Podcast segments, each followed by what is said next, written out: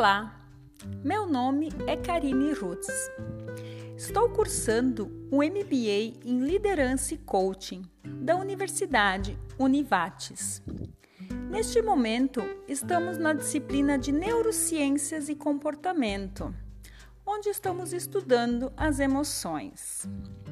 Vou trazer para vocês agora um pouco sobre essas emoções que sentimos diariamente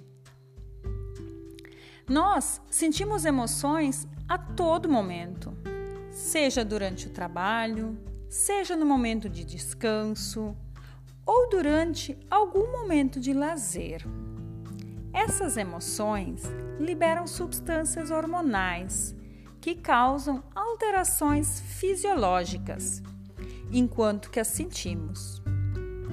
No ambiente de trabalho, as emoções estão presentes o tempo inteiro, sendo que as principais são o medo, tristeza, a raiva, alegria, surpresa e nojo.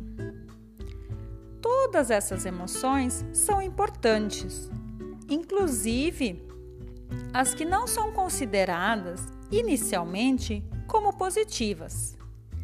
Elas têm uma função que é de nos manter alertas, nos impulsionar na tomada de alguma decisão. Mas o que não é saudável é ficar longos períodos exposto a uma emoção que nos cause efeitos fisiológicos negativos. Numa empresa, o mesmo gestor pode causar emoções diferentes nas pessoas que integram a sua equipe. E isso é algo bem pessoal de cada um, de como cada ser humano reage. Quando o gestor tem uma atitude autoritária, elevando seu tom de voz além do necessário, enquanto que alguns colegas sentem raiva, outros podem sentir medo, e cada um terá uma reação diferente com base na emoção do momento. E outras poderão surgir em decorrência da anterior, como, por exemplo, a tristeza.